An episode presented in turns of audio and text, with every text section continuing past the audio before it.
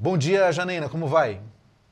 Bom dia, Frederico. Um prazer estar aqui com vocês. Tudo certinho. Muito obrigada. A gente já vem observando e acompanhando a evolução das forrageiras já nos últimos anos, né? principalmente a respeito aí dessa, desse envolvimento, inclusive até do, do sistema agrícola, né? integrando as forrageiras ao seu sistema, mas principalmente né? atender aos pecuaristas com uma pastagem de melhor qualidade, com maior teor nutricional, e eu acho que esse é o principal é, tema aqui da nossa conversa. Inclusive, como nós já dissemos, né, integrando é, os dois sistemas, agricultura e pecuária, dentro da integração é, do ILPF, né, a integração lavoura-pecuária, eu acho que a gente vai poder agregar muito em termos de conhecimento.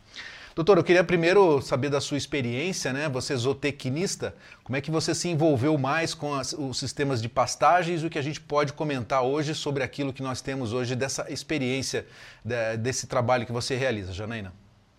Federico, então, são 23 anos trabalhando né, dentro da área de forragicultura e pastagens. Né, e é um tema bastante instigante, bastante interessante, né? Haja vista o tamanho das áreas de pastagens que nós temos no Brasil.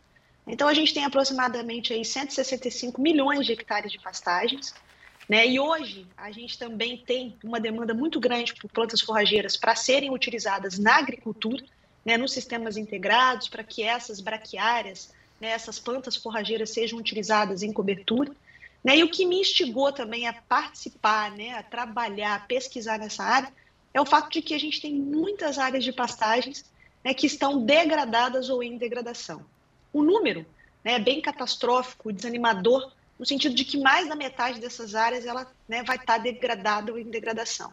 Então é muito importante que a gente estabeleça né, estratégias de manejo e também estratégias de conscientização dos pecuaristas no sentido de recuperar essas áreas para que a gente possa então fazer uma pecuária que seja sustentável, social, econômica e ambientalmente. Né? Então a gente tem muita conversa aí, muita coisa para a gente falar sobre esse assunto tão instigante e tão interessante, que já tem mais de 20 anos que eu estou aí na luta e trabalhando para pesquisar. Janaína, desses 165 milhões de hectares de pastagens hoje por todo o Brasil, é, qual é o tamanho da área degradada? Então, Frederico, cerca de mais da metade dessa área a gente sabe que ela está degradada ou em degradação. Né? Então, quando a gente fala em degradação, não significa dizer que seja uma área que esteja com solo descoberto, que seja, esteja caminhando para a desertificação.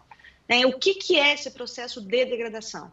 É um processo em que as áreas estão produzindo muito aquém daquele potencial que ela teria. Né? Principalmente quando a gente para para analisar que a maioria das plantas forrageiras que a gente utiliza no Brasil são plantas forrageiras que não apresentam uma alta exigência em fertilidade do solo. Né? Então, o fato dessas plantas terem essa baixa exigência faz um confundimento aí na cabeça dos pecuaristas, no sentido de que elas não precisam de reposição de nutrientes. Então, algumas coisas, como por exemplo, a escolha errada da planta forrageira, o manejo errado, a não reposição de nutrientes fazem com que essas áreas caminhem para a degradação. Né? Então, esse processo ele não se instala de um dia para o outro. Ele é um processo contínuo. Né? Então, você está iniciando o processo de degradação. Se você não fizer nenhuma estratégia de manejo né, para que essa área volte a produzir, a tendência é que isso só piore. Né? Então, a gente precisa trabalhar justamente nessas áreas que estão iniciando esse processo de degradação, né, no sentido de não deixá-los avançar, e também focar naquelas áreas que já estão com esse processo bastante adiantado, ou seja, né, que a gente observa erosão, muito solo descoberto. Então, recuperar essas áreas deve ser o foco para que a gente possa ter, de fato, uma pecuária sustentável. Quais são as principais estratégias, as principais ferramentas para a recuperação dessas áreas degradadas? Então, a recuperação de áreas de, pastagens degradadas, ela deve começar com o estudo do caso, né? Que nível de degradação que a gente está. Então, a gente pode avaliar o nível de degradação baseado na porcentagem de plantas invasoras, a gente pode avaliar baseado na porcentagem de solos que estão descobertos e principalmente em relação ao desempenho animal. Né? Então, animais que estão submetidos a pastagens né, que estão degradadas ou em processo de degradação, eles vão ter baixo desempenho. A gente trabalha com uma lotação muito abaixo do que a área poderia permitir. Então, a gente faz essa análise, né, a gente faz esse diagnóstico da fazenda e, de posse disso, nós vamos partir para a tomada de decisão. Né? E que tomada de decisão seria essa? Nós vamos simplesmente recuperar ou nós vamos renovar esse pasto? Porque existe diferença no conceito e é importante a gente falar aqui para o pessoal que está assistindo essas diferenças. Então, quando a gente fala em recuperar um pasto, a gente não muda a planta forrageira que está lá. A gente só faz essa recuperação. Quando a gente fala em renovar um pasto, a gente vai modificar toda aquela estrutura botânica, ou seja, nós vamos trocar a planta forrageira. Então, o que, que vai levar a gente a fazer essa troca? A capacidade que o produtor tem de trabalhar, às vezes, com uma planta mais produtiva. Né? Então, a gente toma essa decisão se a gente vai manter a planta ou se a gente vai trocar a planta, a partir também dos resultados da análise de solo. É importante salientar aqui para vocês que uma parte muito pequena dos pecuaristas brasileiros, em torno de 5%, só fazem adubação das suas pastagens. Né? Então, é, e a maioria deles faz adubação sem ter respaldo na área de solo. Então, quando a gente faz um paralelo com a agricultura, na agricultura, por exemplo, não existe a menor possibilidade do agricultor fazer alguma adubação, fazer alguma estratégia né, de recomendação de adubação, sem que ele tenha feito essa análise de solo. Mas na pecuária é muito comum.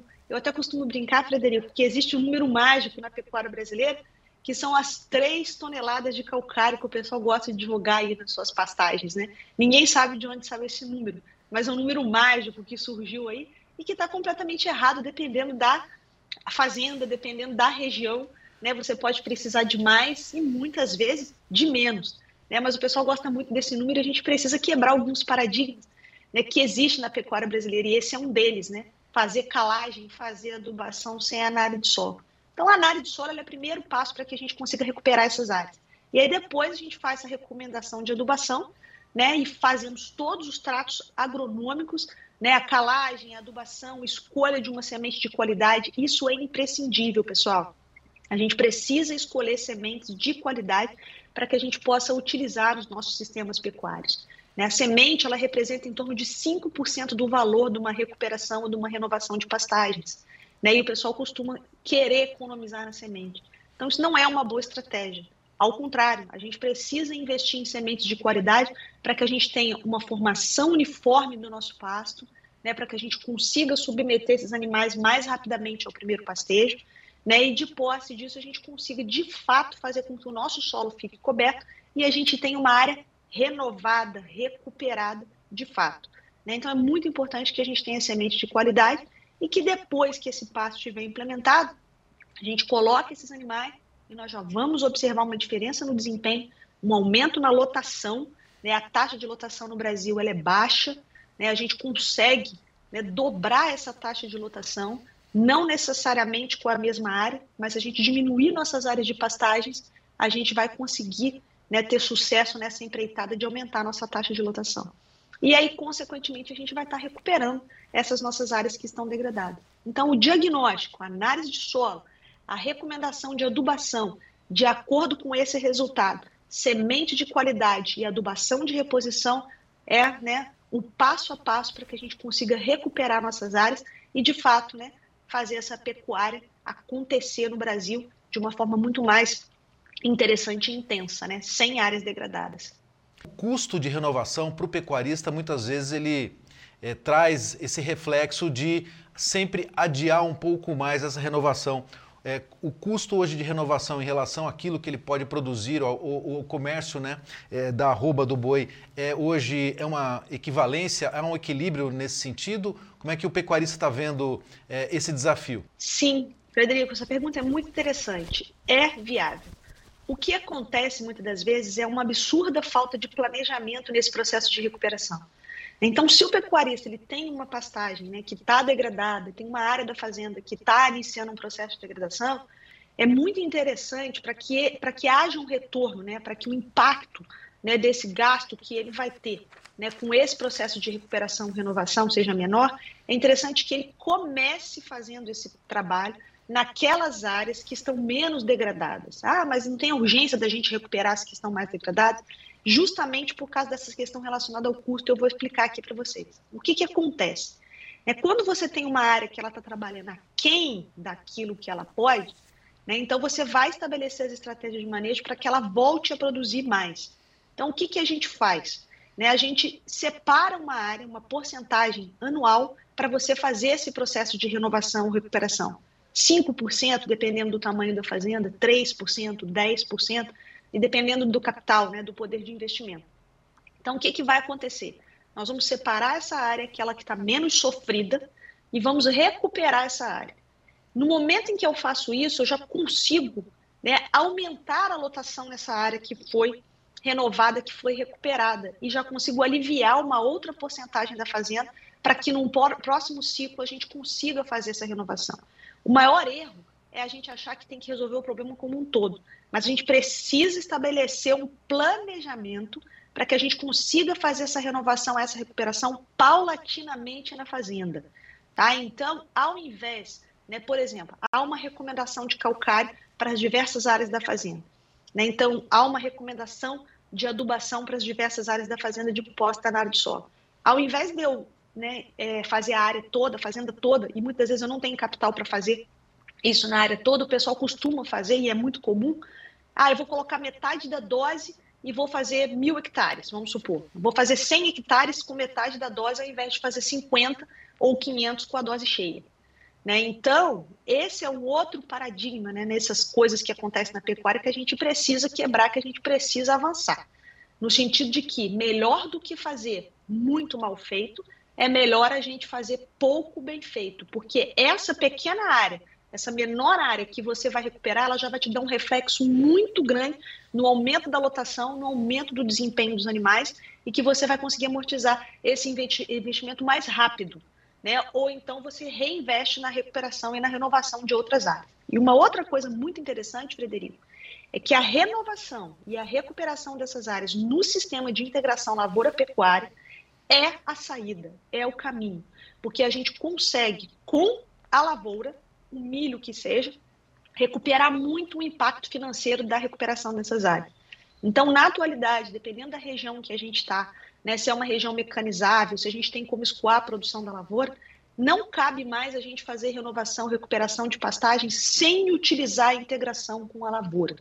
Né? Então, a gente utilizar né, o milho, o sorgo, aqui mesmo na universidade, a gente tem feito né, durante algum tempo a renovação de várias áreas de pastagens aqui, utilizando o sistema de integração com lavoura pecuária, utilizando sorgo. Né? A gente tem tido resultados interessantíssimos, áreas recuperadas, pastagens bem formadas, e a gente utiliza o sorgo aqui para fazer silagem para os animais. Né? Então, o que, que acontece? Isso diminui o impacto do custo que eu teria né, de ter que fazer silagem em uma outra área. Então, na verdade, o que acontece? A integração lavoura-pecuária é uma tecnologia excelente, é uma tecnologia que veio para ficar e que o pecuarista precisa lançar a mão com maior frequência para a gente recuperar essa imensidão de áreas degradadas que nós temos hoje no Brasil. Eu queria que você comentasse comigo como é que estão as pesquisas em relação às novas cultivares de forrageiras do Brasil, né? A forragicultura é, hoje é um sistema praticamente manejado como se fosse uma agricultura mesmo, né, Janaína? Então eu queria que você nos dissesse como é que as pesquisas estão avançando nesse sentido, quais são as principais cultivares e como que o pecuarista ele pode escolher aquela melhor que atenda a sua necessidade, dependendo do seu solo e da sua área de cultivo. Excelente, excelente pergunta, Frederico, porque hoje no Brasil a gente tem um portfólio muito grande de plantas forrageiras que estão disponíveis para o pecuarista e também para o agricultor, né? Porque o pessoal utiliza muito por exemplo, a braquiária rusiziense, né, para ser utilizada né, no sistema de plantio direto, para dissecar. Né? Então, a gente tem um portfólio muito grande. E é interessante a gente falar para quem está ouvindo aqui que a pesquisa né, ela está extremamente atenta às necessidades né, das diferentes regiões, porque nós temos um país de dimensão continental, em que a gente tem uma série de ecossistemas. Então, existe sim uma grande justificativa para que as empresas de pesquisa, seja ela pública como a Embrapa ou várias empresas privadas, né, façam melhoramento genético de plantas forrageiras e consigam colocar né, no mercado outras plantas que sejam né, aquelas que atendam nichos mais específicos. Então, só para contextualizar um pouquinho, se me permite, Frederico, só para falar para o pessoal que está ouvindo a gente aqui, claro. a esmagadora maioria das plantas forrageiras que a gente utiliza hoje no Brasil são plantas forrageiras de origem africana. Tá? Então, a gente não tem muitas plantas nativas, né, com exceção dos campos nativos do sul, a caatinga, né? A gente não tem muitas plantas forrageiras né, que sejam nativas. Então, as braquiárias, as cultivares de pânico máximo, né, são todas plantas de origem africana. Né? O que, que isso traz para a gente de vantagem? Na África, essas plantas se desenvolveram num processo de coevolução com grandes herbívoros. Né? Então, são herbívoros muito pesados, que fizeram com que essas plantas se adaptassem ao processo de pastejo. Então, são plantas que são extremamente resistentes ao pastejo. As nossas plantas nativas, né, o herbívoro mais pesado que a gente tem aqui nas Américas é a anta. Então, elas não foram acostumadas no seu processo evolutivo né, a serem pressionadas em relação ao pastejo. Então, a maioria, né, o foco que a gente tem hoje nessas empresas de pesquisa está nessas forrageiras africanas. Então, nós estamos entrando agora, principalmente a partir da década de 2010, na era dos híbridos. Né? Então, o que, que eu quero dizer com isso? A gente tem né, todo um banco de plantas, né, a grande parte coletado na África. A, a Embrapa detém grande parte desse germoplasma, né? Então, ou seja, essas plantas estão na Embrapa Gadicoste, no Mato Grosso do Sul, no Gade Leite, aqui em Juiz de Fora, lá Cerrado, na Embrapa Cerrados, algumas estão lá na Embrapa em, em São Carlos, na Pecuária Sudeste. Então, as pesquisas hoje têm focado muito em tentar gerar híbridos, para que a gente aproveite esse vigor híbrido, para que a gente aproveite essas plantas de uma melhor forma. Né? Então, eles têm feito cruzamentos né, para que possam gerar novas plantas forrageiras para serem lançadas no mercado. Então, hoje a gente tem um portfólio muito grande, tanto de empresas públicas quanto privadas. A gente tem uma série de plantas forrageiras que estão sendo lançadas no mercado para atender alguns nichos específicos. Agora, recentemente, houve o lançamento da Cultivar Integra, que ela é uma cultivar que foi lançada para ser utilizada nos sistemas de produção de soja, de milho, né, para o agricultor. Né, então, uma planta que é de fácil secação, né, que é de fácil trabalho para plantio direto. E existem várias outras plantas, cultivares de braquiária, né, que vão surgindo no mercado e que é tecnologia. Vale a pena a gente salientar aqui para o pecuarista que eventualmente está nos ouvindo aqui, que novas plantas forrageiras, elas são novas tecnologias. Então, quando você compra uma nova tecnologia, né, quando você compra um novo celular, por exemplo, você precisa saber utilizar. E isso também serve para essas nossas plantas forrageiras. Então, essas plantas que vêm chegando ao mercado, elas vêm chegando também com uma exigência em fertilidade que já deve ser conhecida antes da gente adotar. Elas já vão ser né, vão vir com uma, estratégia de manejo pré-definida que a gente tem que obedecer. Né, porque se a gente não obedece aquilo que a tecnologia está nos pedindo, se a gente não utiliza a tecnologia adequadamente, a gente pode ter sérios problemas e acabar queimando a tecnologia. O que vale a pena destacar aqui para o pecuarista também é que não existe capim milagroso. A gente não vai ter um capim que vai produzir muito sem adubo, a gente não vai ter um capim que vai dar excelente ganho de peso quando ele está mal manejado, então a gente tem essas plantas forrageiras né, disponíveis para os pecuaristas, mas a gente precisa também que o pecuarista entenda qual é a exigência em fertilidade do solo, em clima e em manejo, né, para essa planta funcionar bem no seu sistema de produção. Mas se você quiser, Frederico, eu posso até falar aqui para você de algumas forrageiras novas que já estão no mercado. Ótimo. É, você, você falou dessa nova cultivar, é cultivar integra isso, né, Janaína? Isso, Ótimo. é. Ela, ela é uma, uma forrageira que está sendo pesquisada pela Embrapa? É, ela foi lançada pela Embrapa já, né? Deve estar tá chegando semente agora já na próxima safra. É, tem até um, um, um, vídeo nosso num dia de campo em que os pesquisadores apresentaram ela. Né? Então é uma, uma forrageira bastante promissora que produz mais do que a rusiziense comum. Né? Tem uma palhada de melhor qualidade do que a rusiziense comum. E o que é interessante também, Frederico, é, pelos resultados que a gente viu do pessoal da Embrapa Gado de Leite, ela também imprime um excelente desempenho animal. Né? Então, ela vai servir tanto para o agricultor, que vai precisar de secar para o plantio direto e poder utilizar ela aí fazendo um boi safrinha, né? e ela serve para o pecuarista que quiser recuperar suas áreas de pastagens utilizando a Rusizienses. Né? Então, me pareceu uma forrageira bastante promissora, estou numa expectativa muito grande né, para ver os resultados dela em larga escala.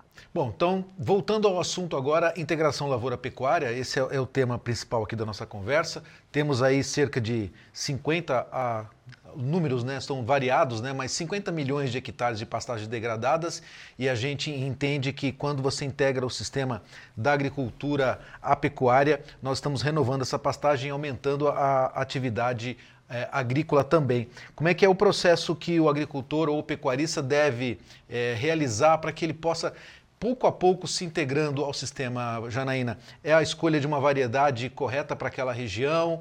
É saber qual é o cultivo que ele quer realizar? É fazer uma, uma, uma pastagem também mais menos intensiva? Quais são é, os pontos principais aí para ele entender como é que se forma essa integração da lavoura e da pecuária? Primeira coisa que ele precisa avaliar, Frederico, é o objetivo, né? O que, que ele vai querer com o sistema de integração lavoura-pecuária?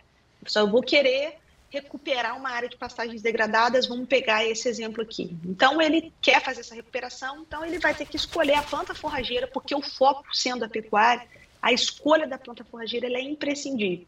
Então, quais são os critérios que ele vai adotar para escolher a planta forrageira? Ele precisa escolher aquela planta forrageira que se adapte ao seu ambiente, né? ou seja, o seu comprimento de dia, a temperatura média da região, né? o regime de chuva, isso é extremamente importante. A gente tem poucas opções, infelizmente, para ambientes né, em que a gente tem um déficit hídrico. Então, ele vai fazer esse tipo de avaliação para escolher essa planta forrageira. Mas uma coisa imprescindível que muitos pecuaristas esquecem, mesmo nos sistemas integrados, Frederico, é saber se ele conseguiria manejar essa planta. Porque existem algumas plantas forrageiras que elas são mais indóceis para o manejo do que outras. Né? O sistema de integração lavoura-pecuária tem uma enorme vantagem no sentido de que a gente pode fazer inúmeras combinações. Então, a gente tem trabalhos de pesquisa aqui em que a gente utiliza, por exemplo, o capim Quênia, que é um pânico máximo, uma planta que tende a alongar mais como, né, consorciada com milho e com sorgo.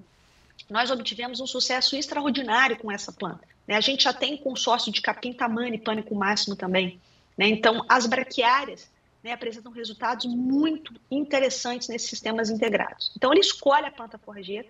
Pânico, em geral, Mombasa, Paredão, Miyagi, Zuri, né, é, tamanho, são muito mais complexos para o manejo. Então não adianta eu escolher uma planta mais produtiva, porque essas são mais produtivas do que a braquiária, mas que eu não sei manejar. Então é muito importante, né, um auxílio do técnico para poder dizer o que, que seria interessante em relação ao desempenho dos animais, né, em relação à capacidade de manejo.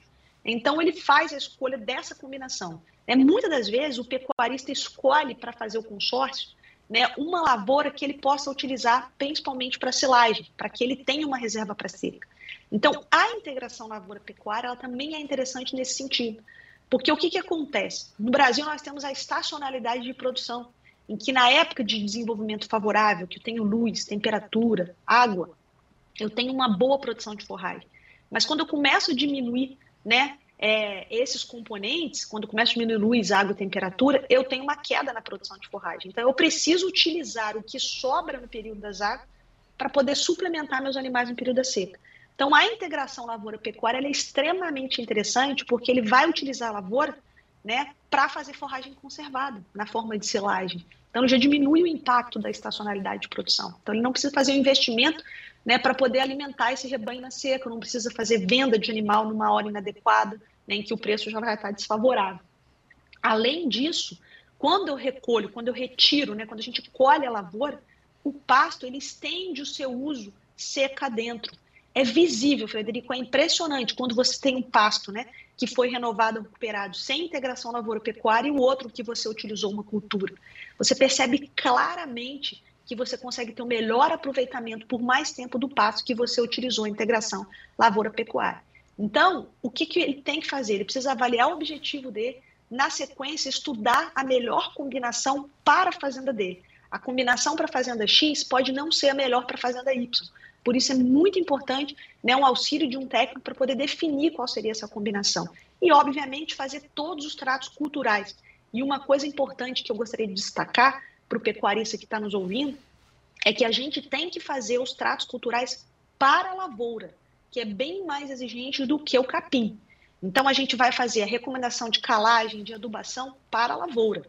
Tá? Por quê? Porque depois que você né, tira a lavoura, o capim vai ficar né, com aquele residual de adubação que você utilizou para a lavoura e vai ficar muito bem ali por um, dois anos, para depois você começar a pensar na adubação de reposição. Então, a integração lavoura-pecuária, volto a repetir, é o caminho para a recuperação de áreas de pastagens degradadas no Brasil. Muito bem. Tanto a recuperação das áreas degradadas, né, Janaína, como também a questão hoje que é tão sensível para toda a humanidade, que é a questão do sequestro de carbono, né? Como é que as pastagens podem é, contribuir é, para essa redução nas emissões?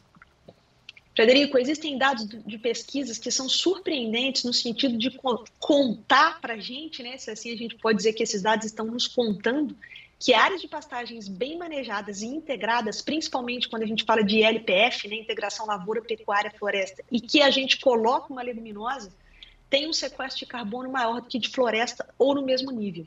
Então, é muito importante que a gente tenha essa compreensão de que quando, né, muitas vezes a pecuária é acusada em relação a essas questões de emissão de gases de efeito estufa, isso só acontece naquelas áreas em que não estão bem manejadas. Áreas bem manejadas, em que eu tenho boa cobertura de solo, a gente vai ter aí né, um superávit de carbono. De fato, existe um sequestro. Né? Então, isso que a gente precisa compreender. Então, deixar nossas áreas de pastagens degradadas né, de fato faz com que essas acusações elas sejam, né, em grande parte, verdadeiras, no sentido de que realmente a gente não está sequestrando carbono, porque a gente tem muito solo descoberto. Né, mas quando a gente faz um manejo adequado, principalmente quando a gente trabalha com integração, né, a gente consegue ter sim um saldo extremamente positivo, né, e nesse caso a pecuária ela vai servir para a gente até né, é, na verdade, assim, a pecuária vai nos ajudar nesse processo. Muitas vezes a gente acha que a pecuária vai ser a vilã desse processo, mas não. Então, porque o ruminante ele faz uma coisa que ninguém faz, né, que é transformar um alimento que a gente não pode utilizar, né, que a gente não usa de jeito nenhum, que a gente não converte em proteína nobre. Então, quando a gente consegue atrelar essas duas coisas, né, um animal consumindo um pasto de qualidade, quanto maior for né, essa quantidade de forragem cobrindo o solo, quanto melhor o consumo, melhor a conversão, menor vai ser a emissão né, desses gases de efeito estufa. Então é muito interessante que a gente compreenda que as pastagens elas vão ser aí para a gente né, um grande foco do sequestro de carbono, que a gente consegue fazer isso sim, né, de uma forma extremamente competitiva, mas sobretudo sustentável de forma ambiental e também econômica, que é muito importante. Eu estou acompanhando aqui na nossa entrevista esses dois livros que estão aí a, na, atrás aí. Eu queria que você comentasse sobre eles. Certamente quem está nos assistindo tem muita curiosidade e também é, muita é, necessidade de mais conhecimento. Eu queria que você nos apresentasse e dissesse também como ter mais aí conhecimento a respeito das suas pesquisas, Janaína, por favor. Tá, esse livro aqui é o Plantas Forrageiras. Esse é um livro aqui, Frederico, em que a gente fala é, sobre as principais características morfológicas e agronômicas de todas as forrageiras que a gente utiliza no Brasil. Né? Então, é um livro técnico, né, didático, aí o pessoal tem utilizado muito nas universidades brasileiras. Né? Então, é um livro que ele conta para a gente a história né, de todas essas plantas, como foi que elas chegaram no mercado. Né? Ele já está na sua segunda edição, ele, tá, ele foi editorado pela, pela editora da Universidade Federal de Viçosa, Desde 2010 ele está aí, agora a gente em 2022 fez a segunda edição dele, porque a gente já teve muitas plantas novas que precisavam entrar no livro. Então, quer saber sobre plantas, né? Sobre como diferenciar uma braquiária da outra, está aí o livro Plantas Forrageiras. E esse livro aqui é o livro, o nome do livro é Seu Dinheiro é Capim. Uhum. Esse é um livro para pecuaristas, né? É um livro que é para porteira, para ficar dentro da porteira, né? Então, o Seu Dinheiro é Capim, ele é é uma transcrição da linguagem científica para uma linguagem que todo pecuarista que pegar, abrir para ler vai entender. Né? Então, o que a gente fez foi popularizar a ciência e a tecnologia em pastagens. Então, a gente explica aqui aspectos relacionados à escolha da planta forrageira, ao bom manejo de pastagens, que tipo de planta você deve escolher para sua fazenda, como manejar bem um pasto, né? E como de fato compreender que o dinheiro é capim, né? Então, se o pecuarista entender que o bem mais precioso que ele tem na sua terra é o capim, né? Então ele conserva o solo dele e ele consegue de fato fazer uma pecuária mais sustentável. E é esse livro aqui, ele é uma trilogia e a gente já está partindo para os outros. São três livros: seu dinheiro é capim, seu seu pasto é lavoura e no pasto é mais barato. Então, em breve a gente vai ter mais livros aí para apresentar, Frederico, para o pessoal aí.